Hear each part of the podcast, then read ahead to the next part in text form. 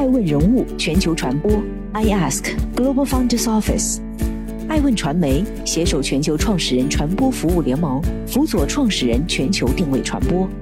欢迎您每天聆听爱问人物。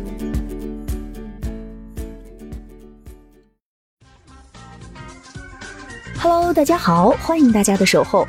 本期播出的爱问人物是张一鸣，一鸣惊人之后，下一步去哪？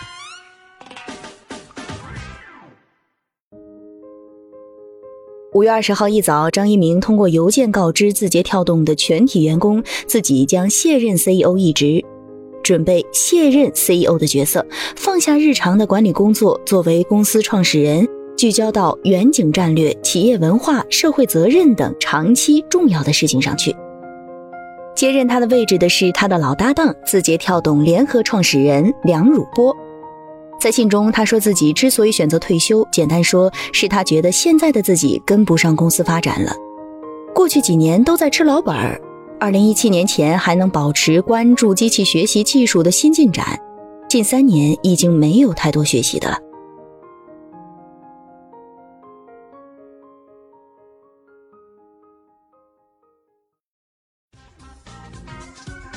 欢迎继续聆听《守候爱问人物全球传播》。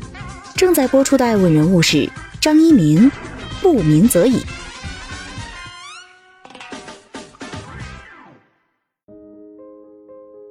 张一鸣一九八三年出生在福建龙岩的一个事业单位家庭，与美团创始人王兴、雪球创始人方三文同乡，被称为“龙岩三杰”。父亲在去东莞开办电子产品加工厂之前是市科委的工作人员，母亲是护士。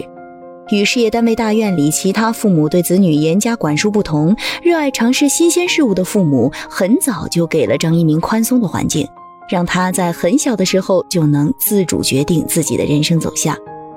张一鸣的童年，父母彼此聊的话题多是双方的朋友在国外搞了某项技术，做出了某个产品。现在很难去判断，在一九八零年代。这个小家庭里萌发的创新风潮是否影响了张一鸣未来的人生道路？但有一点可以确定，父母的宽松与这个家庭对商业的早早的触碰，让他在很小就接触到商业世界与创新之间的某种联系。在这种思想的影响下，二零零五年，张一鸣刚从南开大学毕业，便组成了三人团队，开发出一款面向企业的 IAM 协同办公系统。在工作的前两年里，张一鸣基本上每天都是深夜十二点、一点回家。回家以后还会继续编程。他表示自己是因为兴趣才这样做的，而不是公司有要求。但遗憾的是，当时协同办公在中国根本还没有发展起来，产品的市场定位失误，最终导致了创业失利。二零零六年二月，张一鸣进入旅游搜索网站酷讯。作为酷讯的第一个工程师，他全面负责酷讯的搜索研发。一年后，成为技术高级经理，手下管理着四十多人，最终担任技术委员会主席。成为管理者之后，技术出身的张一鸣很想学习大公司的管理方法，于是，在二零零八年离开酷讯，去了微软。二零零九年十月，张一鸣开始了第一次独立创业，创办了垂直房产搜索引擎九九房。在九九房，张一鸣开始涉足移动开发，六个月间推出掌上租房、掌上买房等五款移动应用，在当时的移动互联网环境下实现一百五十万用户，是房产类应用的第一名。二零一一年底，张一鸣辞去了九九房的 CEO 职位，在二零一二年年初开始筹备今日头条。二零一二年十二月底，张一鸣也察觉到了移动互联网的发展趋势。在这个前提下，帮助用户发现感兴趣、有价值的信息，机会和意义都变得非常大。为此，他辞去了九九房 CEO 的职务，开始了自己的第五次创业。他成立的这家公司有个很有趣的名字——字节跳动。至此，这个年轻人终于结束了他创业数年的波折，即将一鸣惊人。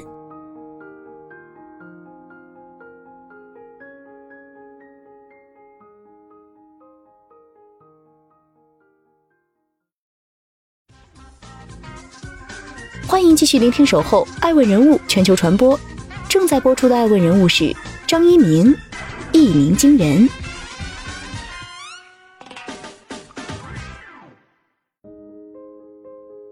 张一鸣上任不久便带领字节跳动开发出名为今日头条的手机应用一经上线便成为国内增速最快的新闻客户端。除了今日头条，字节跳动旗下还有内涵段子、搞笑囧图、内涵漫画等十二款应用，其中的内涵段子在娱乐类排名一度超过唱吧。张一鸣创办的今日头条没有编辑团队，不对内容进行人工干预，全靠算法学习进行个性化的机器推荐，也不进行内容的生产加工，只做内容分发渠道。今日头条的核心竞争力和优势就在于机器分发。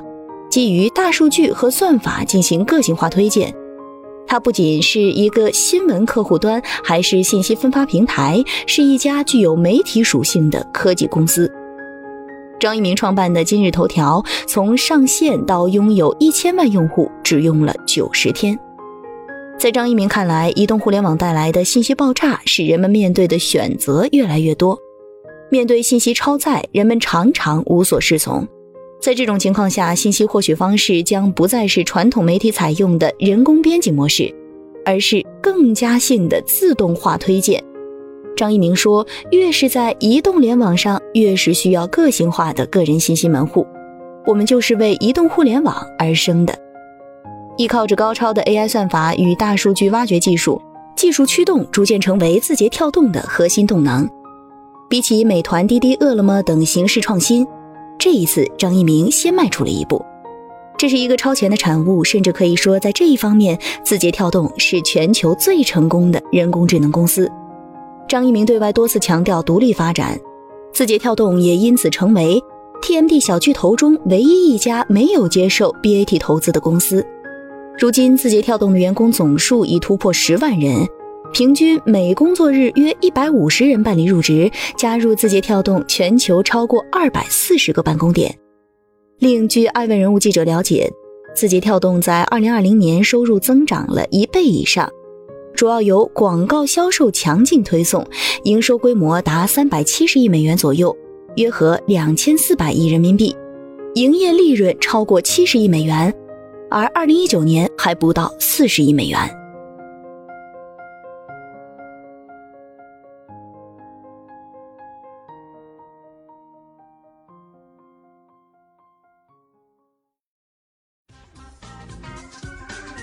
继续聆听《守候爱问人物全球传播》，正在播出的爱问人物是张一鸣，惊人之后。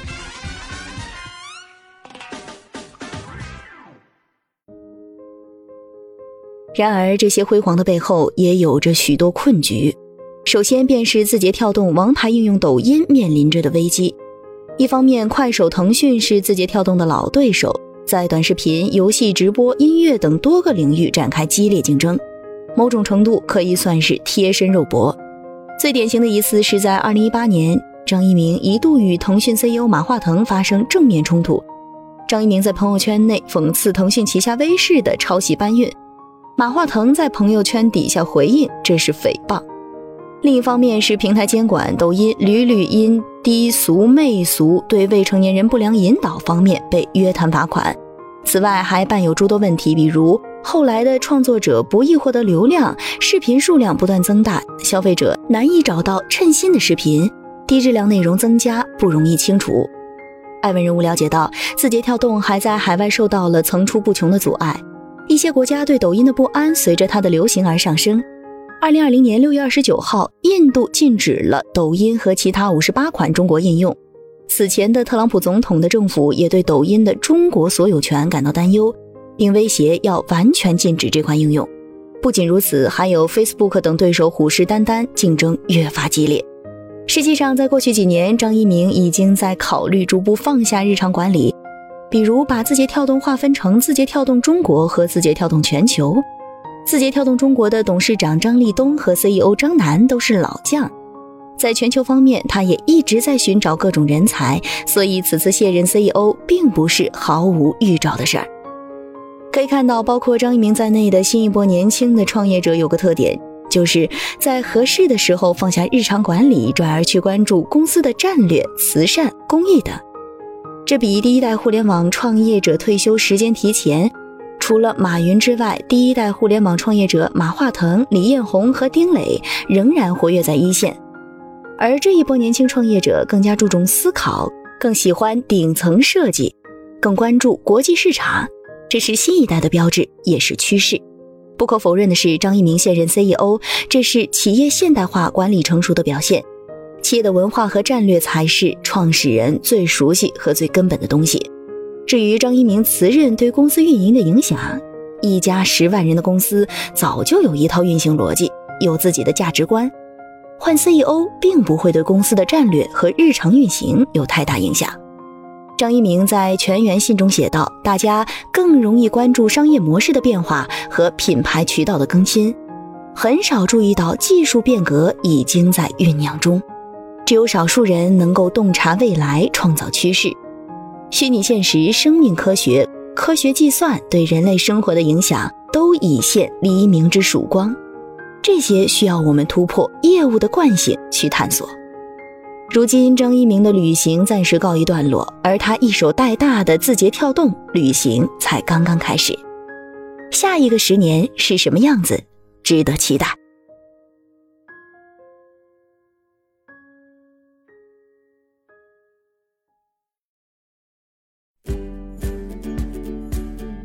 更多顶级人物，欢迎关注每周六晚十一点海南卫视，同步在学习强国 APP 直播。